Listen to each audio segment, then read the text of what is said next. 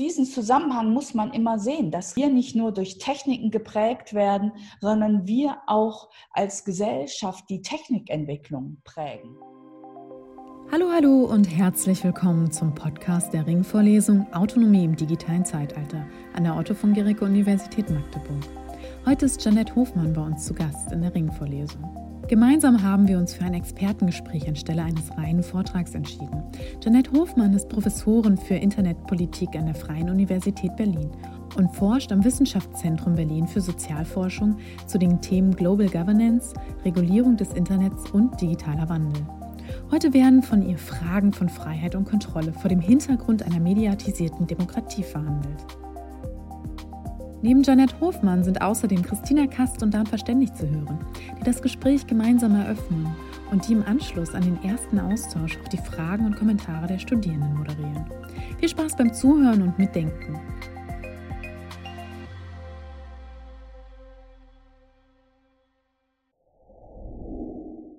Ja, Frau Hofmann, vielen Dank, dass Sie da sind. Sie schreiben in Ihrem Text, das hat mich auch etwas verwundert, der Umstand, dass eigentlich in der Demokratietheorie dieses Problem, dieser Zusammenhang zwischen Digitalisierung und Demokratie, also diese Problematik des Wandels, der dadurch hervorgerufen wird, dass das kaum bislang tatsächlich systematisch behandelt wurde. Wie würden denn Ihrer Ansicht nach die Mängel bestehen in der bisherigen Demokratietheorie im Hinblick auf diese Thematik? Also erstmal vielen Dank für die Einladung, freut mich sehr. Und ich entschuldige mich, dass ich jetzt keinen Vortrag halte. Als das losging mit der Pandemie und wir dann darüber gesprochen haben, wie wir die Situation lösen, da war mir die Vorstellung, dass ich auf meinem Bildschirm spreche und niemanden von Ihnen sehe, derart unheimlich, dass ich dachte, nee, das will ich nicht weil wenn man einen Vortrag hält, reagiert man ja auch beim Sprechen sehr stark auf das Feedback von den Leuten, zu denen man spricht. Und wenn es das nicht gibt, dann redet man so ein bisschen ins Leere und darauf hatte ich keine Lust und deshalb haben wir uns auf dieses Format geeinigt.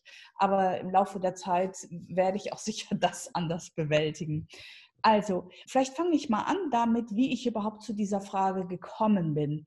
Es ging darum, bei einer unserer Wissenschaftsakademien, der Leopoldina, eine neue Arbeitsgruppe einzurichten zum Thema Digitalisierung und Demokratie. Und ich war gefragt worden, ob ich diese Arbeitsgruppe leiten würde und habe dann angefangen rumzulesen zu diesem Zusammenhang Digitalisierung und Demokratie. Und mir fiel auf, dass ich zwar sehr viel Zeitungsartikel dazu gefunden habe, Blogbeiträge, alles Mögliche, aber überhaupt keine akademische Literatur. Und gerade darauf war ich aber scharf, weil diese Arbeitsgruppe, die musste ja irgendwie einen systematischen Rahmen kriegen. Also wie geht man das Thema überhaupt an? Und ich habe gesucht nach einer möglichen Strukturierung und fand keine. Und dann habe ich mich angefangen zu wundern, dass es dazu so wenig gibt, während das doch in der Öffentlichkeit so ein relevantes Thema geworden ist. Das war vor vielleicht zwei, drei Jahren, als mir das auffiel. Und dann habe ich mich auch unabhängig von dieser Arbeitsgruppe, die ich da leiten sollte, angefangen zu fragen, und das ist ja eine ganz simple Frage. Wie soll man den Zusammenhang von Digitalisierung und Demokratie eigentlich denken? Ähm, wo drin besteht eigentlich die Verknüpfung zwischen diesen beiden, also dem Medienwandel, den wir auf der einen Seite haben, und der Demokratie, also unser politisches Herrschaftssystem. Und mir fiel das einfach nicht ein, wie man diese beiden Themen, wenn man so will, miteinander verschraubt. Und ich habe ewig rumgedacht, wie man das machen könnte. Und gleichzeitig mich natürlich gewundert, dass ähm, da so wenig Bezugspunkte in der Literatur zu finden sind. Man findet sie, wenn man länger sucht, in der Kommunikationswissenschaft. Da wird gelegentlich über Demokratie gesprochen, aber Demokratie hier immer als so ein seltsam flacher Begriff, der gar nicht richtig entwickelt wird. Da steht sozusagen der, der Wandel von Öffentlichkeit im Vordergrund und dann heißt es irgendwie auch mal, ja, das ist natürlich wichtig für die Demokratie und dann meint man damit entweder sowas wie Partizipation, ne? neue Medien schaffen neue Partizipationsmöglichkeiten oder man redet darüber, welchen Einfluss das denn auf das Wählen der Menschen hat, auf das Wahlsystem oder das Wahlverhalten. Aber das sind immer so Einzelfänomene. ohne dass grundlegend der Bezug zur Demokratie hergestellt wird. Und umgekehrt findet man natürlich in der Demokratietheorie immer auch mal wieder Bezüge zu Kommunikationsmedien, zum Beispiel bei Habermas und seiner deliberativen Demokratietheorie. Da gibt es immer mal wieder Bezüge.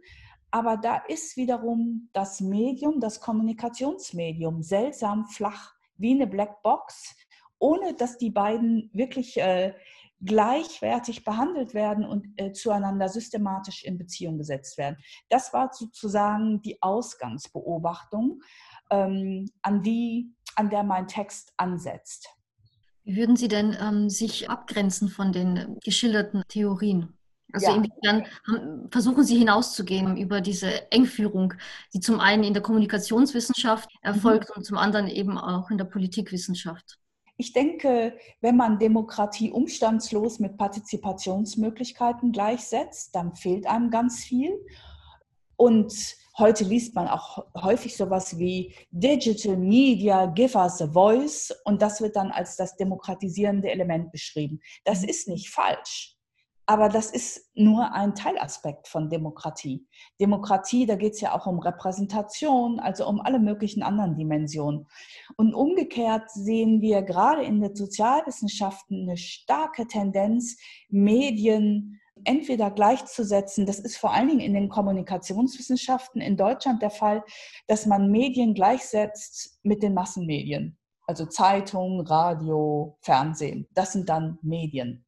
Mhm. Und da wiederum fehlt einem so ein, vielleicht so ein grundlegenderes Nachdenken darüber, was Medien eigentlich sind und was sie alles sein können. Und diese beiden ja sehr großen Themen, Demokratie und Medien miteinander zum Sprechen zu bringen, das war mein vielleicht ein bisschen ambitioniertes Ziel. Aber das war, was mich interessiert hat. Wie kann man die aufeinander beziehen? Also die Fusion beider Enden. Warum diese Vereinseitigungen? Nimmt man das Phänomen nicht ernst genug auf der einen Seite? Also nehmen die Politikwissenschaftler den medialen Wandel vielleicht zu wenig ernst? Und ähm, auf der anderen Seite die äh, Kommunikationswissenschaftler, ähm, wie würden sich das erklären? Also man kann ja so Disziplinen auch immer als, wenn man so will, sowas wie institutionalisierte Diskurse verstehen. Die haben bestimmte Problemstellungen, um die gruppieren sich Personen, um die gruppieren sich bestimmte Typen von Expertise und Wissen. Und die schreiben sich fort, indem sie halt publizieren und sich aufeinander beziehen. Und solche Diskurse, die haben immer auch eine Außenwelt. Und diese Außenwelt, auf die wird sehr selektiv Bezug genommen. Und ich komme aus der Politikwissenschaft, ich bin Politikwissenschaftlerin und durch einen seltsamen Zufall bin ich sehr früh mit der Techniksoziologie in Berührung gekommen und habe auch da schon immer den Versuch unternommen, das, was die Techniksoziologie macht, nämlich tiefer in technische ähm, Artefakte, Systeme, Dienste hineinzubohren und die gesellschaftswissenschaftlich beschreibbar zu machen. Das hat mich immer sehr fasziniert, wie man das machen kann.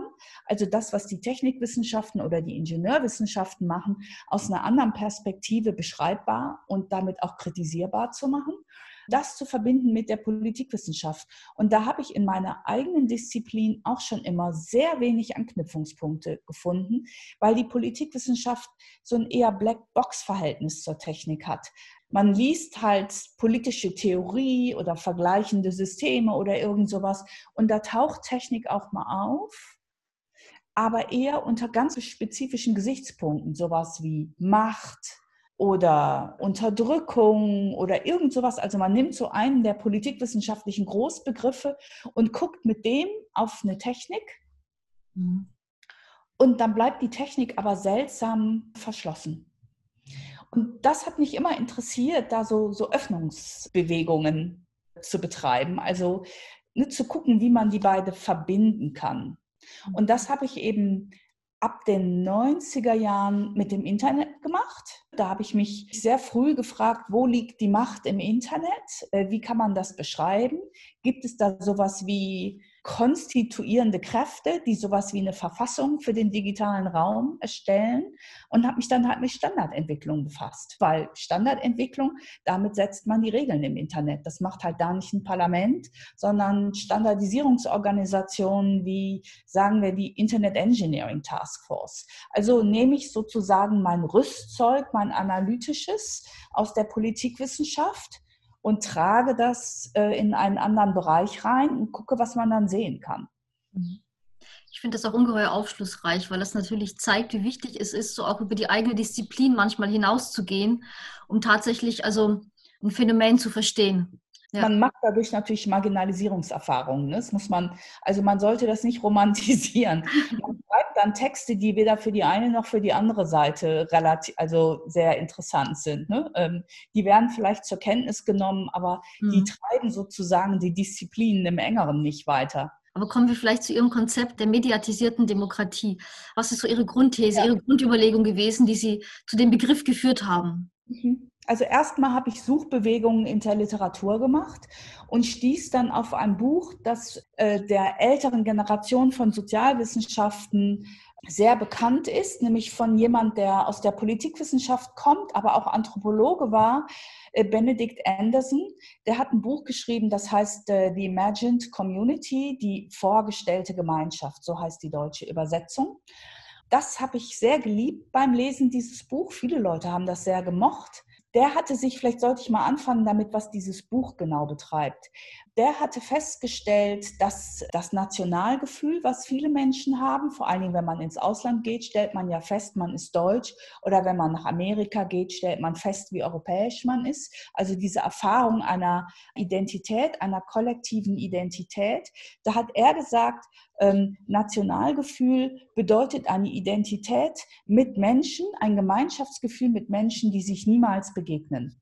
Und ihn hat interessiert die Frage, wie denn sowas überhaupt zustande kommen kann. Mhm. Und dieses Gemeinschaftsgefühl, das ist für ihn ein zentrales Element von äh, Demokratie. Man muss sowas wie ein Wir-Gefühl entwickeln, um überhaupt Teil einer Demokratie sein zu können. Und diesem Gemeinschaftsgefühl äh, unter Menschen, die sich unbekannt sind und sich vermutlich nie treffen werden, dem ist er auf die Spur gegangen und hat dabei als Ursache etwas ausgemacht, das hat er als Printkapitalismus bezeichnet. Und Printkapitalismus ist für ihn eine gewisse Konstellation, die sich aus vielen verschiedenen Dingen zusammensetzt und da gehört zum einen als Technik der Buchdruck dazu, aber ganz viele andere Elemente auch. Ähm, der Buchdruck als Technik ist eine Voraussetzung dafür, dass sich ein Zeitungsmarkt entwickeln kann. Aber damit sich ein Zeitungsmarkt entwickeln kann, braucht es auch das Kapital des Unternehmers, der was wagt, äh, der eine Innovation betreibt, die es eben was Neues schafft, was es noch nicht gibt.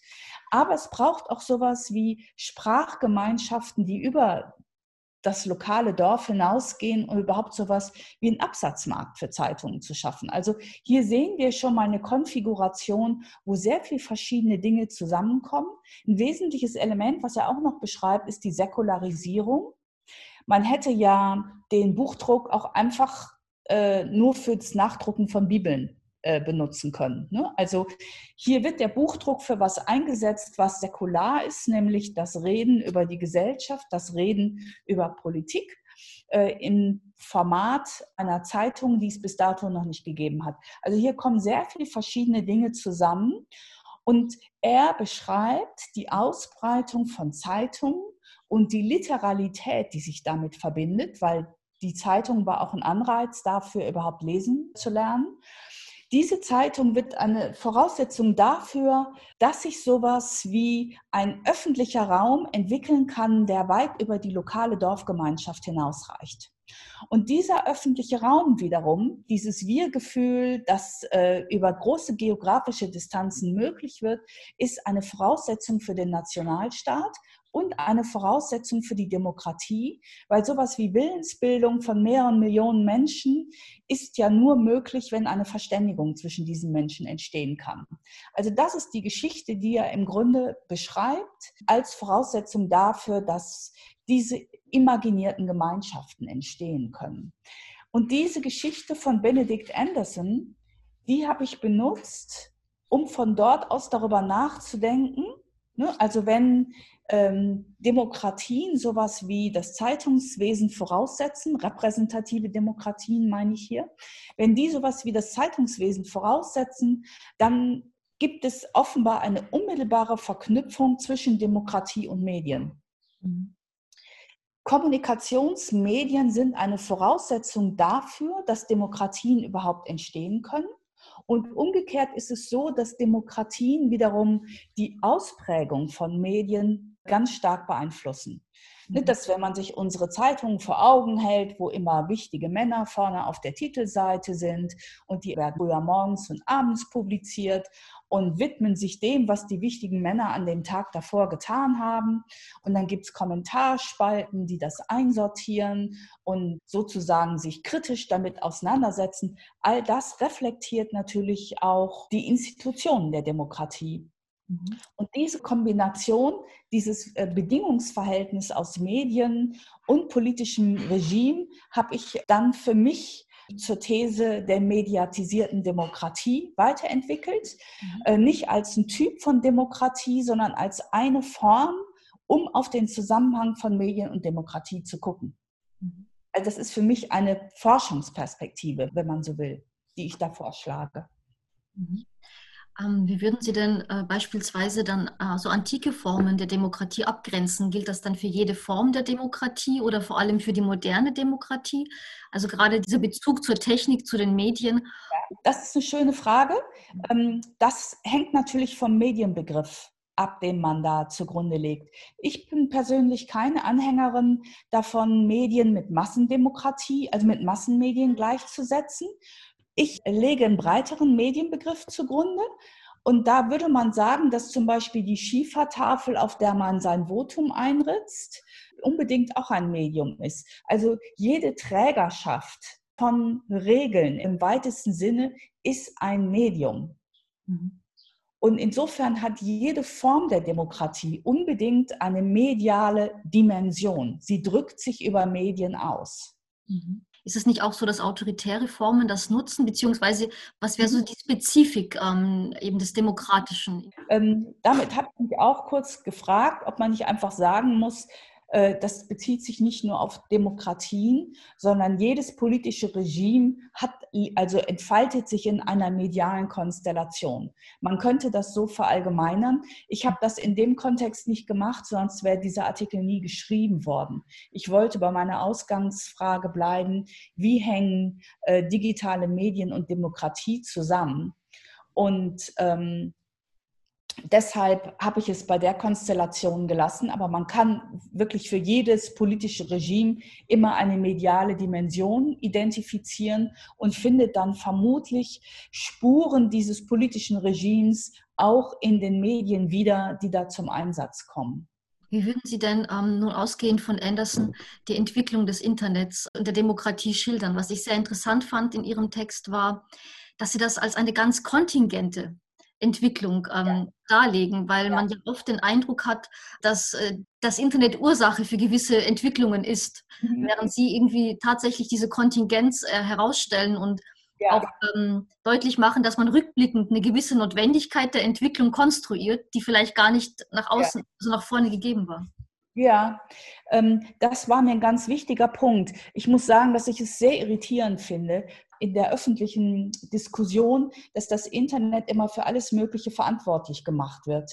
Ähm, der Niedergang der Demokratie, genauso wie die äh, Auffrischung der Demokratie, immer sind es die Medien, die das gewissermaßen verursachen.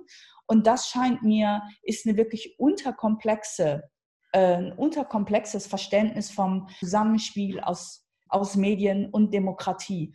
Und deshalb gibt es in diesem Text auch eine Unterabteilung, die sich befasst mit der Kontingenz des Digitalen selbst. Ich mache das fest an einer frühen Phase des Internets, um zu zeigen, dass das Internet nicht äh, sozusagen ein sich selbst erklärendes, sich linear fortentwickelndes äh, Medium ist, sondern dass das Internet selbst hochkontingent ist. Will sagen, Kontingent meint in diesem Zusammenhang, es hätte auch ganz anders kommen können. Und tatsächlich ist der jungen Generation ja überhaupt nicht klar, dass noch in den späten 90er, frühen 2000er Jahren gar nicht klar war, dass das Internet sich durchsetzen würde. Wir haben beginnen mit den 70er Jahren erst eine wirklich babylonische Vielfalt von Netzarchitekturen. Äh, Unternehmen wie IBM hatten ihre eigenen Datennetze und haben die als proprietäre Dienste mit ihren Computern verkauft. Und die waren, ähm, also es waren sehr viele Netze nebeneinander im Einsatz. Und die internationalen Postbehörden haben eigene Versuche unternommen, um ein Datennetz weltweit zu etablieren. Ähm, und das muss man sich vor Augen halten, dass noch in den 90er Jahren das Internet ein Netz unter anderen Netzen war. Und als ich Mitte der 90er Jahre Zugang ähm, zu diesem Netz bekam, haben die Ingenieure bei uns immer gelächelt und gesagt, das verschwindet wieder. Das ist der Fiat, wir bauen den Mercedes und der ist, äh, der hat Sicherheitsfunktionen, der hat Tarifierungsfunktionen. Wir werden zum Beispiel in der elektronischen Post in der Lage sein, ähm, jede einzelne elektronische Post ähm, bezahlbar zu machen. Ja, das je nach, ähm, da war das Vorbild die Brief Post. Je nach Destination werden E-Mails unterschiedlich viel kosten. Je nach der Anzahl der Kopien, der Anzahl der Zeichen da drin werden die tarifiert. Wir bauen ein Netz, wo das alles mit eingelassen ist. Und das war für die Bomben sicher, dass das Internet wieder verschwindet, dass das eher so ein Spielzeug ist, weil es eben so vielen Qualitätsanforderungen wie ähm, die Telefon, die Ingenieure aus der Telefonwelt kamen, an so eine neue Netzarchitektur gestellt haben. Das Internet entsprach denen einfach nicht. Ich will sagen, da gibt es nichts Selbstverständliches darin, dass das Internet sich durchgesetzt hat und dass es heute das ist, wie wir es kennen. Mhm. Und diesen Zusammenhang muss man immer sehen, dass wir nicht nur durch Techniken geprägt werden, sondern wir auch als Gesellschaft die Technikentwicklung prägen. Mhm. Und diesen Zusammenhang versuche ich darzustellen. Also das Internet ist nicht der autonome Akteur oder die autonome Kraft, die Gesellschaft verändert, sondern wir als Gesellschaft sind immer im Wandel und schaffen uns auch die Technik, die diesem Wandel entspricht. Mhm. Ich finde das sehr interessant, weil das natürlich auch die, die Zufälligkeit mancher Entwicklung herausstellt, die, die, die auch realistisch ist ja. und ähm, die sich so abgespielt hat. Und auch deutlich macht, dass viele Faktoren in Wechselwirkung stehen. Also dass diese Kausalverhältnisse, die, die wir gerne ähm, heranziehen, um Dinge vielleicht auch einfacher zu erklären, gar nicht so einfach ähm, konzipiert ja. sind. Es ist viel komplexer, als man meint. Ja. Und deshalb diese Aussage, ähm, das Internet unterläuft unsere Demokratie durch Missinformation oder dies oder das, ich denke immer, wer ist es denn jetzt genau? Was soll denn das genau sein, was da aktiv handelt? Da stehen ja auch immer Menschen und Strukturen, gesellschaftliche Prozesse dahinter. Mhm. Ja, Sie schreiben ja in Ihrem Aufsatz, dass so seit den 60er, 70er Jahren eigentlich ein ganz grundlegender Wandel der Gesellschaft vonstatten geht und auch ein Wandel von Öffentlichkeit, der dann irgendwann also sich auch vermengt mit der Digitalisierung. Könnten Sie das kurz entfalten, ähm, welche Veränderungen Sie da sehen? Ähm, für mich ganz wichtig in dem Kontext war ein Begriff, den ich bei dem Kultursoziologen Andreas Reckwitz gefunden habe. Der ist in den letzten Jahren ja ganz bekannt geworden mit seinem Buch über Singularisierung. Der hat sich aber immer schon mit dem Zusammenhang aus, äh, von Medienwandel und das, was er als Subjektformationen beschreibt, beschäftigt. Und der hat einen Begriff geprägt, äh, oder sagen wir, der hat eine Metapher äh, in dem Zusammenhang immer wieder verwendet, die für mich sehr hilfreich war. Nämlich, der hat gesagt, neue Medien sind Trainingsfelder für gesellschaftlichen Wandel. Trainingsfelder insofern, als dass wir Medien, die noch ganz entwicklungsoffen sind und noch nicht geprägt sind in den Strukturen, wie wir sie nutzen, dass wir die benutzen um auch zu experimentieren mit neuen gesellschaftlichen Ausdrucksformen und mit neuen Identitätsformen. Und diesen Begriff der Trainingsfelder, den fand ich sehr schön, den aufs Internet anzuwenden. Und was ich dann versuche zu beschreiben, ist, dass das Internet in einer spezifischen Epoche gesellschaftlichen Wandels sich ausgebreitet hat. Dazu gehört einmal auf regulatorischer Ebene natürlich, dass wir die Telefonnetze privatisiert haben, dass wir Märkte geschaffen haben für Infrastrukturen, die vorher fest in staatlicher Hand waren. Ende der 80er Jahre durfte man zum Beispiel nicht einfach ein Modem ans Telefonnetz ranklemmen. Man brauchte dafür die Genehmigung von der Post. Ähm, und die hat einem dann gesagt, welche Gerätschaften man da dranhängen kann. Die haben das Telefonnetz als, wenn man so will, eine Einzweckmaschine konzipiert, die eine bestimmte Anwendung optimiert hat und das war den Sprachdienst. Und dann wird diese Postbehörde entmachtet, sie verschwindet und stattdessen entsteht ein Markt für neue Kommunikationsdienstleistungen. Das ist einmal eine ganz wichtige Änderung. Das heißt, dieses Netz, das sich die Postbehörden zusammen ausgedacht und international standardisiert hatten, da ist keine öffentliche Autorität mehr dahinter, die das durchsetzen kann. Das mhm. ist eine wichtige Facette in der Konstellation, die ich beschreibe. Und dann gibt es einen ganz starken gesellschaftlichen Wandel hin von sehr starken kollektiven Normen hin zu einer stärkeren Individualisierung.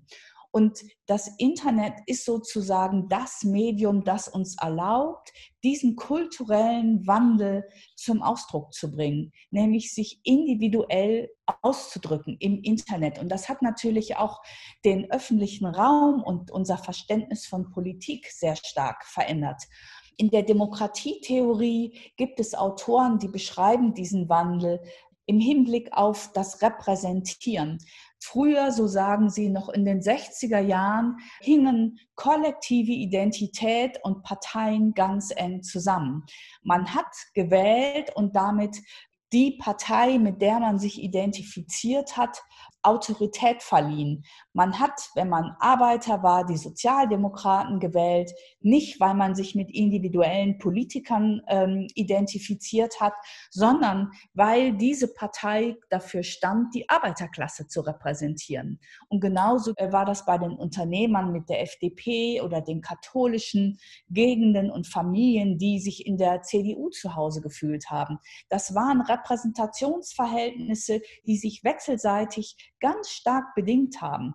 Ne? Also die Partei äh, repräsentierte Schichten und gesellschaftliche Klassen. Und dieser Zusammenhang, der hat sich stark gelockert ab den 70er Jahren. Es gab immer mehr Wechselwähler, es gab immer weniger Parteimitglieder und individuell hat man sich nicht mehr dauerhaft vertreten gefühlt durch eine Partei.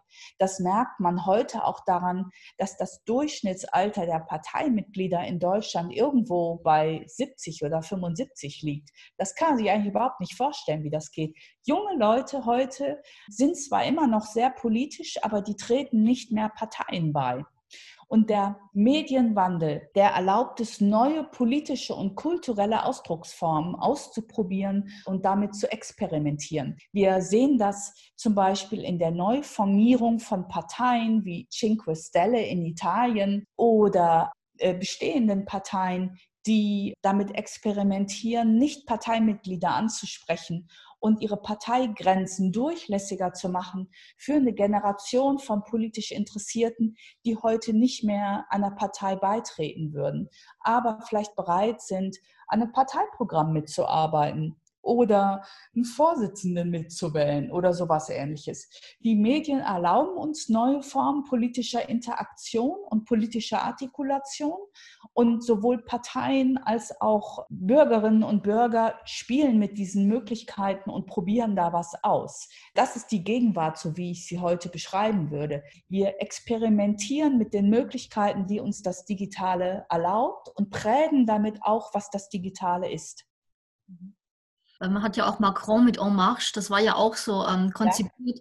Man hat ja in dem Begriff bereits so eine Form der Verflüssigung des Politischen, irgendwie des, ja. des Wandelbaren. Es ist nicht so statisch, nicht so starr, sondern viel äh, flexibler, auch bereits im Namen. Ja, das ähm, ist auch ein ganz wichtiges Element, dass heute Parteien, junge Parteien vor allem bewegungsförmiger werden und damit die Grenzen zwischen sozialen Bewegungen und Parteien sich so ein Stück weit äh, verschieben oder dass die verschwimmen. En Marche ist ein ganz gutes Beispiel dafür. Da ist ja aus dem Nichts heraus in kürzester Zeit was Neues entstanden und vor dem Hintergrund, dass Parteien normalerweise lange brauchen, bis sie überhaupt zu einer Wahl antreten können. Das ist hier innerhalb kürzester Zeit gegangen. Wir sehen auch andere Parteien, die nur ein Mitglied haben und sich eher an so Facebook-Strukturen erinnern, also Fans haben und Likes einsammeln und sowas. Also die neue Form ähm, der Sympathiebekundung ausprobieren unterhalb von Parteienmitgliedschaft.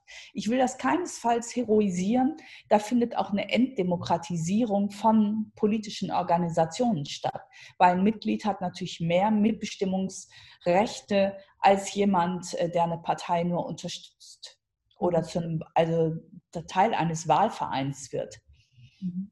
Das war ja auch eine spannende Frage, inwiefern dann eigentlich diese mediatisierte Demokratie irgendwie sich entdemokratisieren kann, eben gerade durch die Medien oder inwiefern die verstärkend wirken. Sie schreiben ja in Ihrem Text auch, dass sich auch die Öffentlichkeit und das, was Öffentlichkeit ist, ganz maßgeblich ändert. Also Pluralisierung. Ja. Ähm, können Sie das vielleicht erläutern und vielleicht ja. auch eine Einschätzung geben, worin vielleicht die Chance besteht, aber eigentlich auch die Problematik ähm, dieser Veränderung? Das ist der Bereich, wo man den Wandel vermutlich ähm, am stärksten merkt.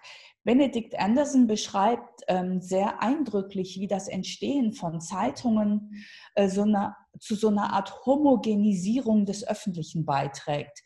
Alle lesen Zeitungen und wissen, dass andere auch Zeitungen lesen. Alle gucken am Abend die Nachrichten und wissen, dass die anderen auch Nachrichten gucken und damit auch die gleichen Informationen bekommen.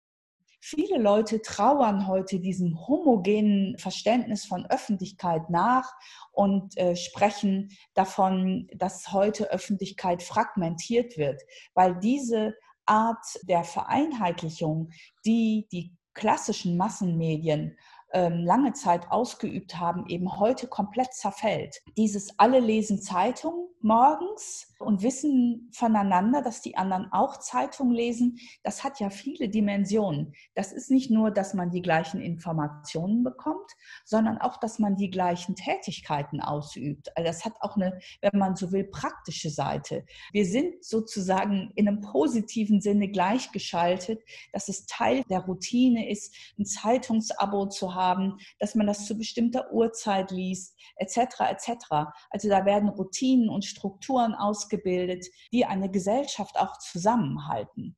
Und natürlich ist es auch ein bestimmter Typ von Information, der sehr stark aus nationaler Perspektive vermittelt wird. Jeder, der mal eine Weile im Ausland gelebt hat, wird diese Perspektive plötzlich feststellen, weil es nicht mehr das eigene Land ist, das im Mittelpunkt steht. Das geht von der Sportberichterstattung bis hin zur Auslandsberichterstattung. Welche Länder sind eigentlich auf dem Radar der Zeitungen und der Fernsehsendungen? Das ist so radikal unterschiedlich. Und das wiederum auf den Nationalstaat bezogen schafft tatsächlich diese fiktive, diese imaginierte Gemeinschaft. Gemeinschaft. Und mit dem Internet verlieren die Massenmedien diese Gatekeeper-Funktion, die sie gehabt haben, die ja auch darüber entscheidet, was ist eine relevante Nachricht und was darf gesagt und gedacht werden und was ist außerhalb des Zulässigen. Diese Art von Strukturierungsrolle der Massenmedien geht verloren. Sie hat es immer noch für eine bestimmte Generation von politisch Interessierten, hat sie diese Rolle noch, aber in der jungen Generation hat sie die eigentlich nicht mehr. Wenn man heute in einem Seminar fragt, wer von Ihnen hat denn ein Zeitungsabo, kann man damit rechnen, dass sich niemand meldet. Und heute ist es ja nicht mal mehr cool, einen Fernseher zu haben. Viele Leute verzichten heute darauf. Und es setzt sich auch bei sehr vielen Leuten diese Haltung durch, wichtige Nachrichten werden mich finden. Damit verändern sich verschiedene Dimensionen. Die Zahl der Nachrichtenquellen wird sehr viel diverser, aber auch die Art und Weise, wie politische Nachrichten konsumiert werden, verändert sich dramatisch. Äh, diese gemeinsamen Routinen, Strukturen, die lösen sich auf im Sinne einer sehr viel größeren Vielfalt. Und was auch gerade für den politischen Zusammenhang extrem wichtig ist, ist, dass diese Unterscheidung zwischen Nachrichtenproduzierenden und Nachrichtenkonsumierenden verloren geht zugunsten einer stärkeren ähm, Vermischung der Rollen. Wir sehen ja heute, dass durch das algorithmische Sortieren und Ranken von Informationen unser eigenes Informationsverhalten Eingang findet in die Nachrichten, die uns vorgesetzt werden. Das heißt, unser Leseverhalten, unser äh, Zuguckverhalten von Informationen nimmt Einfluss auf das, was wir morgen zu sehen bekommen, aber auch andere. Und das schafft eine ganz andere Dynamik in der Berichterstattung und auch in der Zuweisung von Relevanz. Darüber wird ja vielfach geklagt, dass äh, die Aufmerksamkeitsstrukturierung heute nach ganz anderen Regeln verläuft als nach dem professionellen Code, unter äh, dem äh, Journalisten unterliegen. Ich würde mal zwischenfragen, wer von Ihnen abonniert denn keine Zeitung? so, so. Es sieht sehr durchwachsen aus geht so. Ja. ja. sehr spannend. Ich wollte nur einen kurzen Zwischenruf wagen und daran erinnern, dass Sie auch jederzeit sich gerne auch dazuschalten können und Fragen dazu werfen können. Ich lese die Zeitung gerade nicht, aber ich lese den Chat mit. Hier kommt auch schon eine Frage. Ob man die gleichen Nachrichten teilweise auch online finden kann, also warum Abonnement, wenn es frei im Netz ist. Also ich würde sagen, nur als äh, ein Experiment legen Sie sich mal ähm, so ein 14 Tage Probeabo zu, ja, von sowas wie einer überregionalen Tageszeitung, vielleicht der Süddeutschen.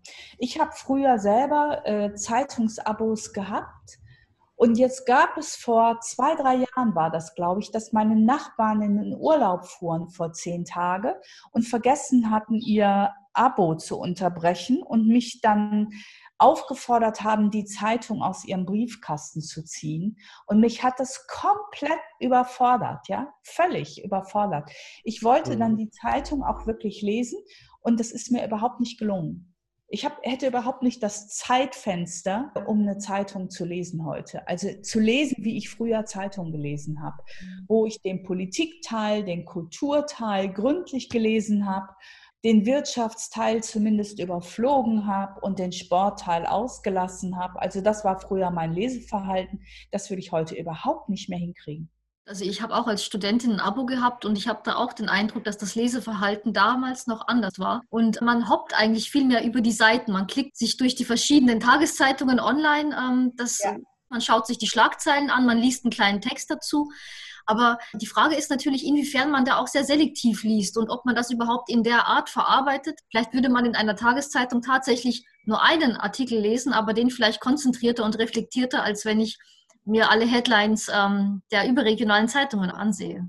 Also was wir ja beobachten, ähm, sowohl in der Politik als auch in der Konsumtion von Nachrichten, ist eine sehr starke Issue-Orientierung. Gerade für die junge Generation gilt, dass sie auch deshalb äh, Probleme mit Parteien haben und denen eher skeptisch gegenüberstehen, weil sie oft einen sehr starken Bezug zu ausgewählten Themen haben. Etwa sowas wie die Friday for Future Bewegung, die sehr stark auf Umweltthemen referiert, aber sich für andere Themen womöglich nicht so stark interessiert. Oder für die Flüchtlingsbewegung man sich interessiert, aber nicht dafür, ob die Lufthansa jetzt gerettet wird oder nicht. Mhm. Und da hat sich wirklich was verändert. Es gibt einen sehr viel höheren Spezialisierungsgrad. Demokratie lebt von der Informiertheit und natürlich auch von der ja, Autonomie, also der Fähigkeit zur Reflexion und zur Selbstbestimmung. Jetzt haben wir diesen Aspekt, dass man ähm, vielleicht im Internet schon selektiver liest, schneller liest, äh, nicht so gründlich liest. Also in dem Text habe ich auch gelesen, ähm, den Verweis darauf, dass das Internet natürlich auch eine gewisse Komponente der Emotionalisierung mitbringt. Der Theorie nach könnte man natürlich ähm, darauf hoffen, dass gerade ein, ein Medium wie das Internet die Deliberation voranbringt. Also ähm, wenn jeder sprechen kann, wenn jeder sich informieren kann, dann müsste im Prinzip ein Maximum an Selbstbestimmung, an Informiertheit, an vernunftorientierten Diskurs entstehen. Aber es kann es ja theoretisch auch. Für mich sind Medien Möglichkeitsräume.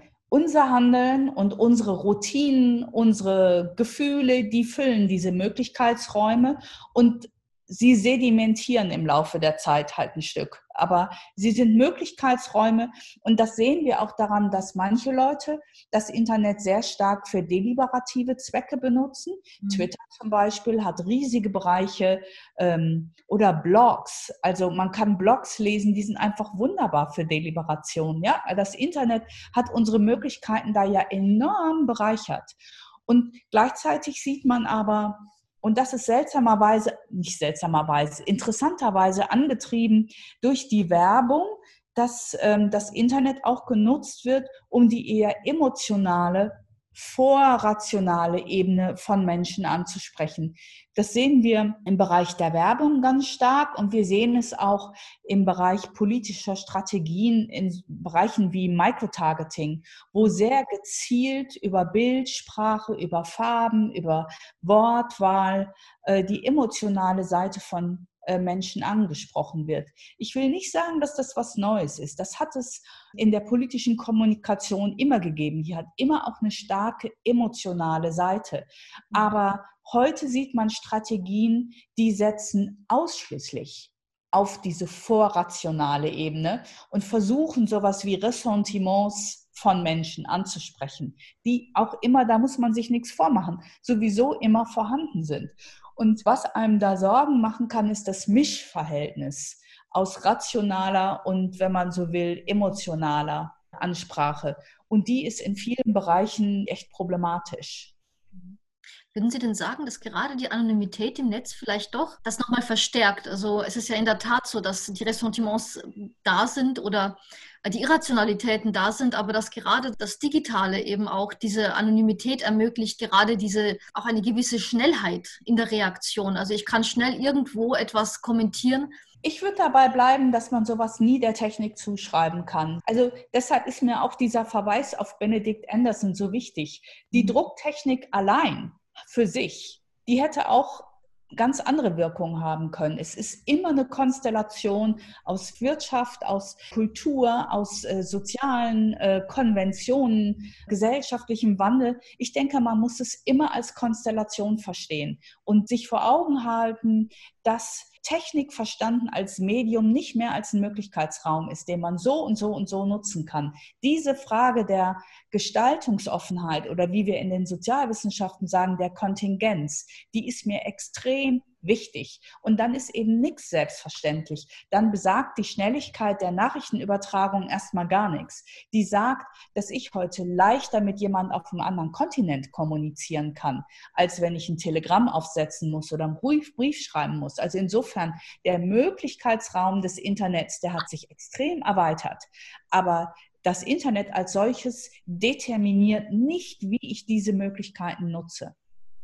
Und wenn ich mich so an manche Fahrten mit Taxifahrern durch Brandenburg erinnere, ja, das ist jetzt keine anonyme Situation. Ich kann den sehen, ich habe sein Kennzeichen und was der mir über Ausländer äh, erzählt hat und was die mit den deutschen Frauen anstellen, ich will das gar nicht näher ausführen, ja. Ich würde sowas nicht denken und äh, ich hätte, habe mich auch gewundert, dass der sich das traut, mir das so ins Gesicht zu sagen. Also, oder jede Stammkneipe, was man da alles zu hören bekommt, äh, jede Eckkneipe, das ist nicht schön. Und wir wissen von vielen ähm, rechtsradikalen Tendenzen, die sich ausgebreitet haben, gerade in, in der ostdeutschen Provinz, lange bevor das Internet äh, diese Verbreitung hatte, die es heute hat. Also das Internet aus meiner, aus meiner Sicht ist da nie ursächlich das ist ein Medium, das ähm, Verbreitung erlaubt und Verstärkung erlaubt, aber nicht die Ursache für irgendwas ist.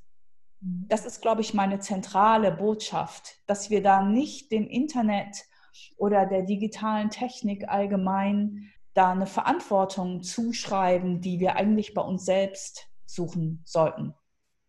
Weil es ansonsten eigentlich eher so eine Technik der Selbstentlastung wäre. Ja. Und natürlich sind wir immer dankbar dafür, dem wir die Verantwortung zuschreiben können.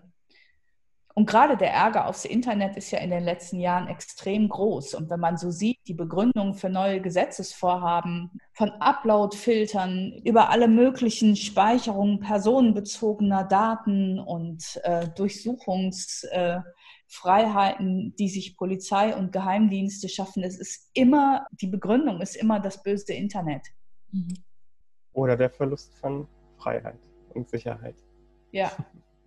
Ähm, ich habe noch mal eine äh, Rückfrage zur deliberativen Demokratieperspektive, weil Sie auch mit Habermas angefangen haben. Und ich finde es bei Habermas sehr spannend zu sehen, dass er zunächst schon stark dieses Ideal auch deutlich gemacht hat, einer deliberativen Form der Aushandlung, auch eines Gesellschaftsideals ja. beschrieben hat in seinen Arbeiten, aber auch nach und nach sich den zeitgemäßen Rahmenbedingungen angepasst hat. Also wenn man von 62 dem Strukturwandel der Öffentlichkeit ausgeht und dann bei, weiß ich nicht, 2009, 2013 irgendwo angekommen ist, wo er sich so langsam so auf die Seite der Mediatisierungsforschung stellt und trotzdem zwar noch sagt, dass das Internet kein Korrektiv hat, aber das Netz als Resonanzboden für die aktuelle Gesellschaft ja doch eine unheimliche Bedeutung hat. Also seine Kritik ist zu sagen, dass Internet hat kein Korrektiv, weil eben Gesetze auch nicht durchsetzungsfähig sind. Also man, man könnte Regulationsweisen schaffen. Wir sehen das gerade, das verändert sich auch gerade wieder. Aber die Frage ist, braucht es denn ein Korrektiv, wenn das Netz als selbstregulierender Kulturraum, wie Sie das auch beschrieben haben, ähm, so funktioniert? Dann können wir doch sagen, dass das Netz das Korrektiv selbst ist. Das glaube ich nicht. Ich glaube, würde mal sagen, aus so einer Governance-Perspektive der Regelsetzung haben wir immer verschiedene Qualitäten von Regeln. Es gibt sowas wie soziale Normen, es gibt sowas wie technische Normen, die begrenzen, was wir tun können, und es gibt gesetzliche Normen. Und die sind in einem recht dynamischen Verhältnis zueinander. An einem der Institute, wo ich tätig bin, haben wir uns in den letzten zehn Jahren viel mit Content-Regulierung befasst und wir haben zeigen können, dass die Policies von großen Plattformen wie Facebook etwa sich beständig ändern. Auch bei Twitter ist das der Fall. Die Plattformen reagieren sehr stark auf die öffentliche Diskussion und ändern ihre Regeln beständig. In dem Fall sind das sozusagen Vertragsnormen, die bestimmen, äh, was passieren darf auf den Plattformen und was nicht.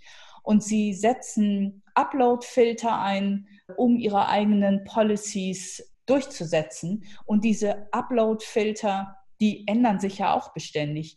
Heute machen sie das sehr viel mit Machine Learning, äh, versuchen sie sozusagen ihren Regeln Geltung zu verschaffen, weil es ja immer wieder auch Gegenbewegungen gibt. Was die Plattformen ja selber sagen, ist, dass sich im Grenzbereich des Erlaubten unendlich viel Kommunikation bewegt. Beim Hochladen von Bildern sieht man das. Im Bereich Hassrede sieht man das ganz stark. Es wird immer wieder ausgetestet, womit man durchkommt und womit nicht. Was ich mhm. sehr bemerkenswert finde, ist, dass wir in Deutschland, äh, dass die Grenze des Erlaubten zunehmend durch das Strafrecht bestimmt wird. Also das, was man in Deutschland nicht sagen darf, wird immer wichtiger für unseren Regulierungsrahmen. Und das hätte man sich noch vor 15 Jahren so gar nicht vorstellen können, dass das Strafrecht mal so wichtig wird für die Regulierung des öffentlichen Diskurses. Aber dass ich das selbst regulieren kann, also ich glaube, die Illusion, die haben wir inzwischen alle aufgegeben.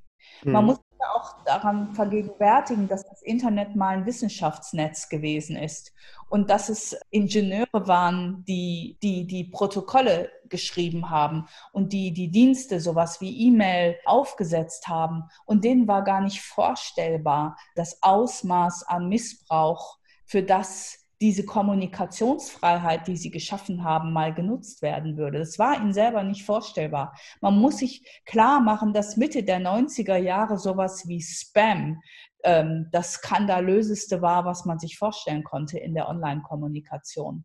Also unerwünschte Werbung, das war der Schrecken schlechthin. Ja, da tut wahrscheinlich so ein pessimistischeres Menschenbild ab und zu ganz Not, um einige Sachen zu antizipieren. Also wenn gewisse Anreize geschaffen werden, dann entwickelt sich das natürlich zum Positiven, aber mit großer Sicherheit auch in die andere Richtung. Ich habe mich gerade noch gefragt, ob es eine Grenzverschiebung vom zivilgesellschaftlichen Engagement gibt, ob man das irgendwie sichtbar machen kann, ob man das irgendwie auch messen kann. Also gerade wenn es um die Frage der Netzentwicklung geht, scheint es ja dann auch doch so, dass Proteste im Netz, auch über das Netz, ja doch auch eine gewisse Wirkmacht entfalten und da auch natürlich die Unternehmen in einer sehr bestimmten Form darauf reagieren. Denn sie wissen natürlich auch sehr gut, wo der Hebel der User ist im Endeffekt. Und würden Sie das irgendwo festmachen können an bestimmten Phänomenen, diese Grenzverschiebung? Also generell ist heute öffentlicher Protest eine viel wichtigere Kraft, als das, sagen wir, noch in den 60er, 70er Jahren der Fall war. Heute ist politischer Protest aus der Gesellschaft wichtig und gleichermaßen unkalkulierbar. Niemand weiß heute, auf welches Thema sich die nächste politische Bewegung kaprizieren wird und mit welchen Mitteln sie ihre Interessen durchsetzen wird. Und auf Demokratie als Ganzes bezogen sagt die Literatur, und das finde ich sehr interessant, dass der Akzent heute auf politischer Sichtbarkeit liegt, dass wir zurzeit uns weniger darum kümmern, ähm, wenn wir auf Medien und Demokratie gucken, weniger auf verbindliches Entscheiden gucken als auf Artikulation politischen Unmuts. Das ist das, was wir heute mit Demokratie am stärksten assoziieren. Und das hat natürlich was mit den Möglichkeiten des digitalen Mediums zu tun, dass man eben heute auch mit recht geringen Mitteln politische Sichtbarkeit erzeugen kann. Sowas wie Greta in Fridays for Future ist äh, ein ganz gutes Beispiel dafür. Und es gibt natürlich jede Menge andere. Also soziale Bewegungen haben heute die Möglichkeit, sich sehr stark zu artikulieren, wenn sie Unterstützung bekommen. Das entscheidet sich offenbar recht früh im Stadium einer politischen Bewegung, ob sie durchstartet und groß wird, viral wird oder nicht. Mhm. Aber sie sind auf der anderen Seite häufig auch sehr viel weniger nachhaltig, als das zum Beispiel eine politische Partei ist. Viele politische Bewegungen implodieren wieder nach einer Weile, weil ihnen die Ressourcen fehlen, die eben sowas wie ein Parteiapparat beispielsweise äh, zur Verfügung stellt.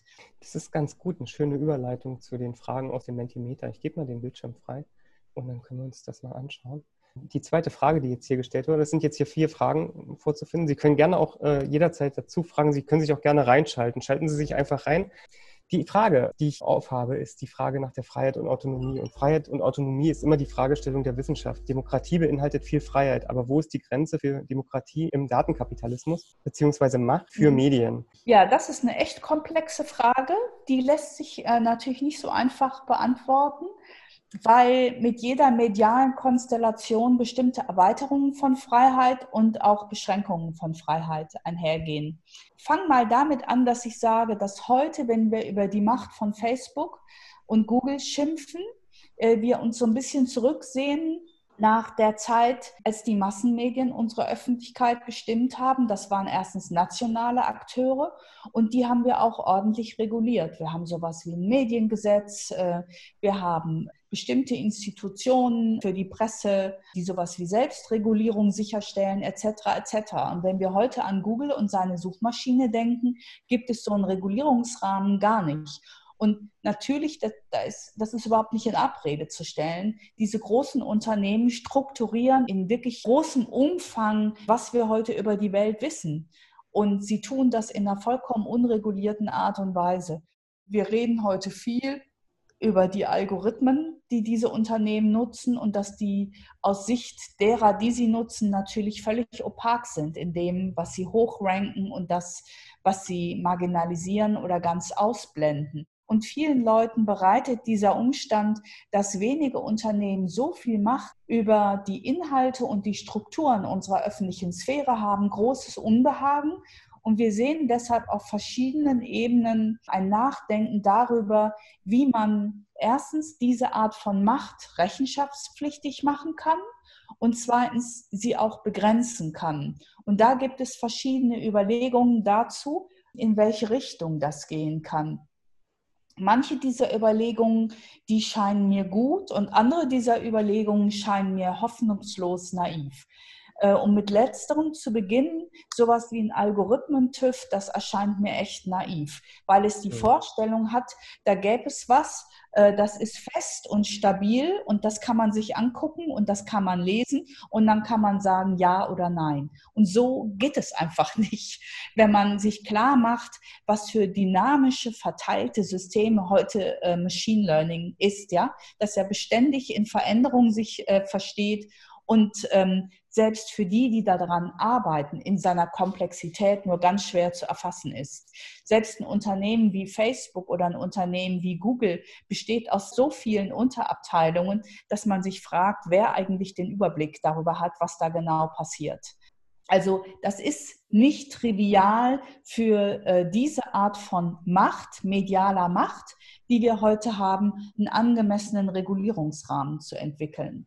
Ich schreibe gerade mit jemand einem Aufsatz zum Thema Observability und dieser Artikel beinhaltet eine Kritik an unserem Transparenzbegriff, der eben häufig sich festmacht an vordigitalen Vorstellungen davon, wie man Transparenz herstellen kann. Man kann in die Bücher eines Unternehmens gucken. Ne? Da kann man äh, sich Zahlen angucken und sehen, stimmen diese Zahlen ja oder nein. Aber das hat nichts damit zu tun, wie heute große Unternehmen operieren. Da ist es eben nicht selbstverständlich, was Transparenz überhaupt heißen kann, beziehungsweise was da überhaupt sichtbar gemacht werden kann. Und im digitalen gerade würde ich sagen, ist es so, dass die Instrumente, die wir nutzen, um Sichtbarkeit und Rechenschaftspflichtigkeit herzustellen, selber bestimmte Wirklichkeiten erzeugen, aber nicht großumfänglich Durchsichtigkeit, äh, Einsichtigkeit Sichtbarkeit von Vorgängen erzeugen. Das ist wirklich hoch, hoch, hoch anspruchsvoll. Und da muss auch Politik, da muss Regulierung erst lernen, damit umzugehen. Also unsere Ziele der Rechenschaftspflichtigkeit und auch der Einhegung von Macht zu übersetzen in Instrumente, die das erst herstellen, was wir uns da vorstellen. Vielen Dank für die Antwort, für diese ausführliche Betrachtung. Ich musste gerade auch noch an Algorithmen denken, die sich jetzt nicht unbedingt mit Machine Learning beschreiben lassen, sondern statisch zwar funktionieren, aber andererseits eben, wenn man die Kontingenz rein denkt in verschiedene Plattformen, dass eben verschiedene Produkte entwickelt werden und diese Produkte Daten generieren und diese Daten zirkulieren und dann die Produkte quasi aufeinander reagieren. Da mhm. entsteht eine hochgradige Komplexität und diese ja. Komplexität, die verändert ja. sich, wie Sie ja auch festgestellt und festgesetzt ja. haben mit der Idee, dass sich Richtlinien, Feature-Sets und so weiter von mhm. verschiedenen Diensten verändern.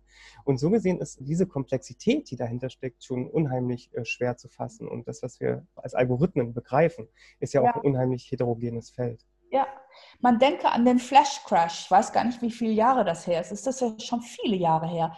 Es hat mehrere Untersuchungskommissionen gebraucht, um überhaupt rekonstruieren zu können, wer den verursacht hat. Weiß man das heute? Ich glaube, das ist am, am Ende ist es auf irgendwen zurückgeführt worden. Aber auch das ist so voraussetzungsvoll. Das sind verteilte Systeme. Und die interagieren ja in einer Art und Weise miteinander, die oft gar nicht intendiert ist. ist auch für Unternehmen selbst ist das sehr anspruchsvoll.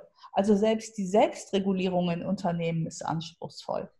Okay, ich markiere diese Frage mal als beantwortet. Im Text ist ein Zitat von Niklas Luhmann von 2012, allerdings verstarb er schon 1998. Aus welchem Kontext ist dieses Zitat? Das ja. ist vermutlich eine es kann sein, dass ich für die englische Veröffentlichung auf einen übersetzten Text zurückgegriffen habe. Oder es ist ein Text, äh, der nochmal neu veröffentlicht worden ist ähm, oder eine neuere Auflage eines alten Textes. Also für mich ist das, wenn ich das noch kurz sagen darf, ich bin überhaupt keine Systemtheoretikerin, aber als ich, ich habe mich, äh, eine lange Schleife, die ich beim Schreiben dieses Textes ähm, gezogen habe, war, mich nochmal ähm, mir nochmal ein äh, Verständnis davon anzueigen, wie, wie man das Verhältnis von Gesellschaft und Technik eigentlich verstehen soll.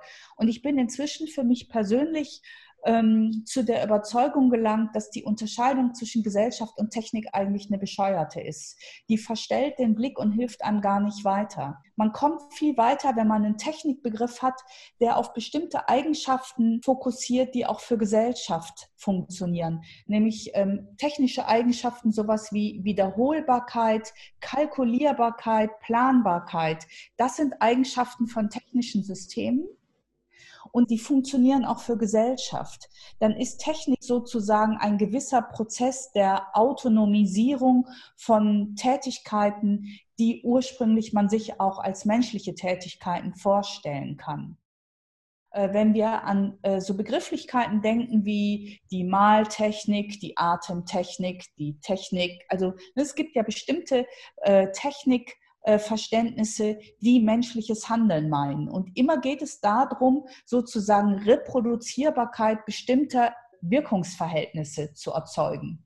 Und so ein Technikbegriff, der schließt Technik und Gesellschaft enger zusammen und erlaubt uns dann aus einer nicht technischen Perspektive auf technische Systeme zu gucken und dieses Blaming-Verhältnis äh, sein zu lassen. Dieses, es ist die böse Technik, ne, die Technik, die von außen auf Gesellschaft sozusagen vom Himmel fällt und dann mit uns irgendwas anstellt. Also diese Vorstellung von Technik als ein Entfremdungsverhältnis, dem entzieht man damit den Teppich unter den Füßen, wenn man so will. Und da hat mir Luhmann geholfen, dabei das zu verstehen.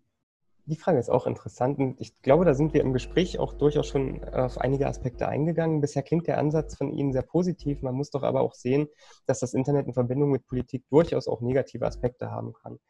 Ja, mir wird oft unterstellt, dass ich irgendwie so ein euphorisches Verhältnis zum Internet hätte. Vermutlich habe ich es auch, äh, weil ich eine frühe Nutzerin bin. Ne? Also ich hatte, glaube ich, seit 1992 Zugang zum Internet und es ist insofern biografisch bedingt, dass ich das noch immer als einen enormen Freiheitsgewinn verbucht habe. Und auch meine Nutzung ist eine, die sehr stark profitiert. Aber eigentlich jetzt mal wissenschaftlich gesehen geht es mir um einen Zugang zum Internet, der sowohl positive als auch negative äh, Wirkungsverhältnisse sieht und sich gerade versucht, der Perspektive zu entziehen, es entweder negativ oder positiv zu sehen, sondern beide Seiten im Blick zu halten. Aber mein, meine persönliche Beziehung ist eine unbedingt positive. Das ist nochmal eine schöne Erläuterung der Hintergründe. Ähm, ich musste gerade an Sherry Turkle denken, die ja auch eine frühe Internetnutzerin ist und in den letzten Jahren tatsächlich eine starke Kehrtwende gemacht hat, hinsichtlich der Bewertung der Netzphänomene, wenn sie früher eben von den sehr positiven gemeinschaftsbildenden Maßnahmen auch gesprochen mhm. hat, auch dem Spiel mit der eigenen Identität und der Entwicklung und heute davon spricht, dass man zwar connected ist, aber eben trotzdem alleine ist, einsam ist. Obwohl man viele hunderte Freunde vielleicht äh, in den Netzwerken kuratiert, ist man trotzdem irgendwie von dem Gefühl der Einsamkeit geplagt. Das war so ihre jüngere Studie und was sie kürzlich erst publiziert hat. Und das finde ich schon interessant, weil das doch auch eine Welle ist, die abseits der kritischen Internettheorie immer stärker auch in den letzten Jahren hervorgekommen ist, also mit dem Revidieren des Gedankens der kalifornischen Ideologie verbunden. Ja, es gibt ja jetzt auch sehr viel so Internet- und Wellbeing-Forschung? Ähm, gerade unter Jugendlichen, wo festgestellt wird, dass ähm, intensive Facebook-Nutzerinnen und Nutzer zu Depressionen neigen, weil sie sich immer vergleichen mit anderen etc wiederum, ich bin nicht sicher, inwieweit man das dem Internet zuschreiben kann. Man könnte auch sagen, das ist irgendwie ein Ausdruck neoliberaler Ideologie, wo jeder für sich selbst verantwortlich ist und sein Schicksal und sich immer orientiert an denen, die ein optimierteres Leben führen als man selbst. Und das Digitale unterstützt diese Art von Perspektive aufs eigene Leben ganz enorm, weil ihm so viel Vergleichsmöglichkeiten äh, angeboten werden und das rund um die Uhr und nicht nur in der Zeit, wo man auf andere Menschen trifft aus meiner Sicht ist es einfach eine Frage von Konstellation. Und die ist depressionsfördernd, unbedingt. Mhm. Hier gibt es noch eine Rückfrage zum Begriff der Kontingenz. Ist es nicht so, dass die Möglichkeit eines Sachverhalts erzwungenermaßen irgendwann Wirklichkeit wird? Beispiel Genmanipulation. Frei nach Denken Sie groß. Ähm, also in den Gesellschaftswissenschaften haben wir ja immer zwei Perspektiven. Die eine ist auf Strukturen zu gucken und dann zu sagen, die Handlungsfreiheiten des Individuums äh, sind äh, sehr stark geprägt durch Strukturen. Und die umgekehrte Perspektive, äh, die das handelnde Individuum in den Vordergrund stellt und sagt, Strukturen sind nicht starr, sondern wir reproduzieren die beständig neu und ändern sie damit auch diese beiden Perspektiven, die knallen schon immer aufeinander.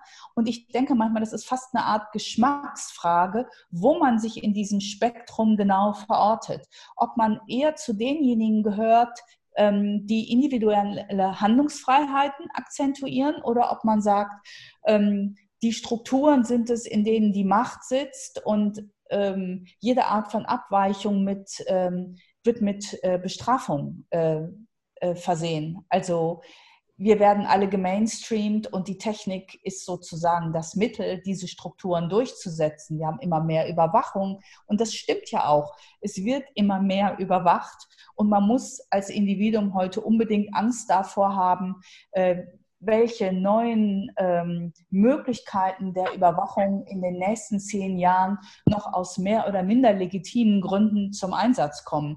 Ich arbeite gerade zu Corona-Apps und einer meiner Fragen ist immer, was passiert nach der Krise? Äh, wie werden Corona-Apps äh, für künftig genutzt werden? Mhm.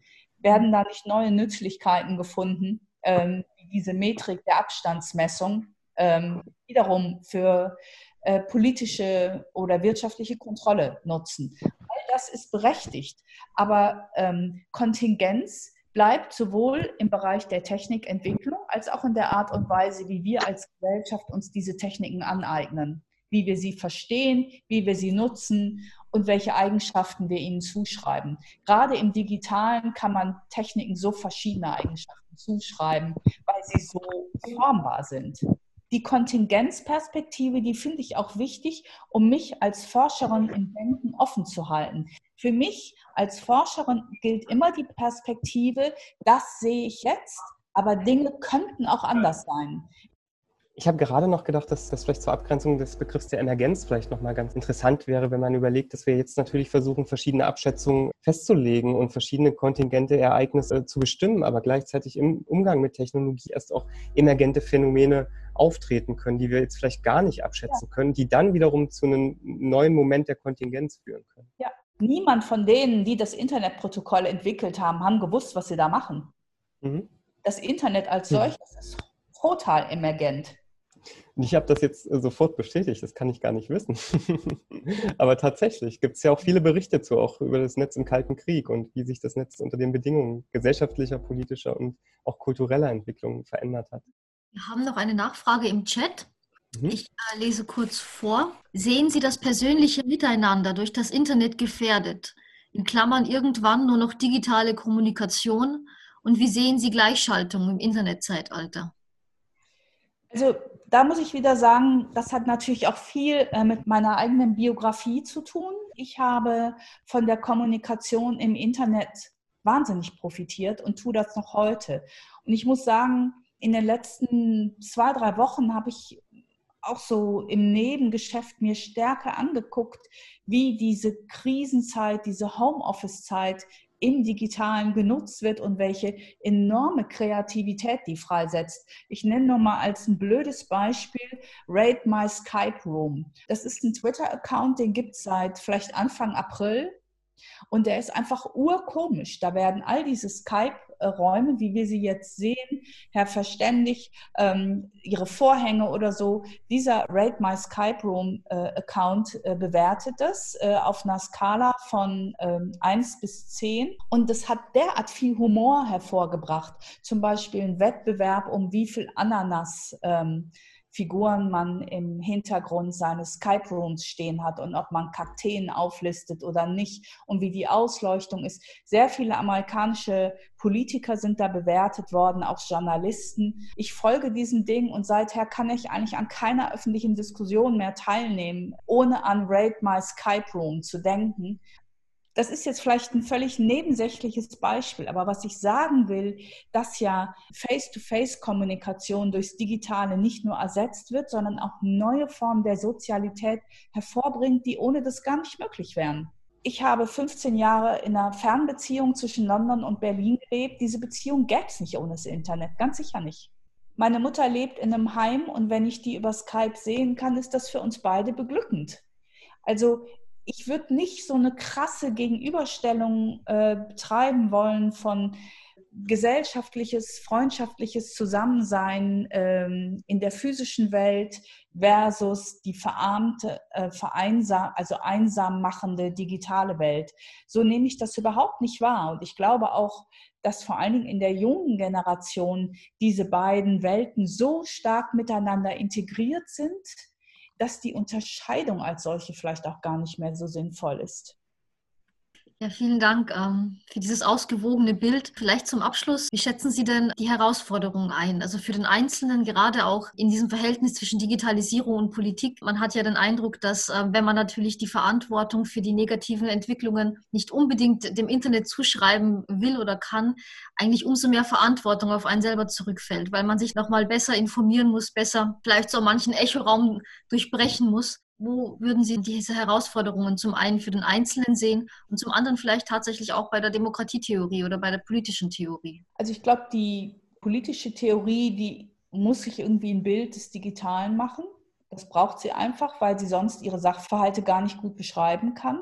Was mich, glaube ich, mehr umtreibt, ist, äh, wie wir die Macht, die wir mit dem Digitalen geschaffen haben und die eben durch die Netzwerkeffekte äh, sich zurzeit sehr stark auf Plattformen konzentriert, wie wir die wieder eingefangen bekommen, aber auch vielleicht noch wichtiger, wie wir die Überwachungsmöglichkeiten, die wir mit dem Digitalen geschaffen haben, wie wir die zähmen. Weil eines der Dinge, die man ja beobachten kann, ist, ähm, dass die Trennung zwischen wirtschaftlicher und politischer Überwachungskapazität immer ähm, also die Trennung, die ist faktisch aufgehoben. Einerseits schafft sich die Politik immer mehr legale Möglichkeiten, um auf die Daten von Privaten zuzugreifen. Andererseits greift sie auch, also kauft sehr viel privat entwickelte Technologie ein, um die dann für politische Überwachungszwecke zu nutzen. Äh, ganz stark sieht man das zum Beispiel im Bereich der Gesichtserkennungstechnik zurzeit. Und das unterhöhlt unsere demokratischen Freiheiten in einem Umfang, die mich wirklich erschauern lässt. Und wie wir das hinbekommen, der Versuchung dieser Machtausdehnung sowohl im Bereich der Wirtschaft als auch der Politik, dieser Versuchung nicht zu erliegen und nicht jeden Schritt in der technischen Entwicklung zu gehen, den man theoretisch gehen kann, also da sozusagen Selbstbeschränkungen zu betreiben, das finde ich eine der großen Herausforderungen im Moment. Ich weiß nicht genau, welchen Beitrag die Politikwissenschaft dazu betreiben kann, aber ich glaube, da brauchen wir unbedingt einen politischen Diskurs darüber, ähm, der sich darüber verständigt. Die Gesichtserkennungssoftware ist da ja nur ein Beispiel.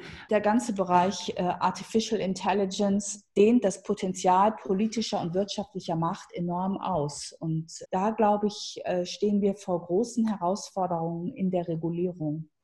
Und die Debatten um politische Ethik äh, oder Ethik und AI, die wir da sehen, die finde ich nachgerade lächerlich. Es geht nicht um freiwillige Normen, äh, die sich Informatiker aneignen in der Gestaltung der Technik, sondern da brauchen wir einfach handfeste Regeln, über die wir sicherstellen müssen, dass die auch durchgesetzt werden. Und die müssen verbindlich sein. Ja. Ja, haben Sie vielen Dank äh, für diese abschließende Einschätzung. Also im Möglichkeitsraum gilt es dann auch zu lernen, wie man diese Möglichkeit ja. auch bewältigen kann. Also Freiheit ist äh, Segen und Fluch dann irgendwo auch zugleich. Ja. ja. Freiheit beruht auch immer auf Selbstbegrenzung. Ja, das ist ein wundervolles Schlusswort. Da will ich eigentlich gar nichts hinzufügen. Ich bedanke mich äh, ganz, ganz ausdrücklich bei Ihnen, Frau Hofmann, dass Sie uns ihre Zeit geschenkt haben, auch in diesem Format und äh, uns äh, tatsächlich, wie ich finde, ein unglaublich, ähm, was auch ganz wichtig ist, ein differenziertes Bild der Problematik geliefert haben. Nochmal eine ganz neue Perspektive für uns in diesem Semester. Wir haben schon über Transhumanes gesprochen, über KI, über den Film, aber ähm, das Politische ist eigentlich das Unmittelbare, das, was uns direkt betrifft. Und ähm, herzlichen Dank dafür. Danke für die guten Fragen und die sehr gute Vorbereitung. Weiß ich echt zu schätzen. Mir hat es auch großen Spaß gemacht.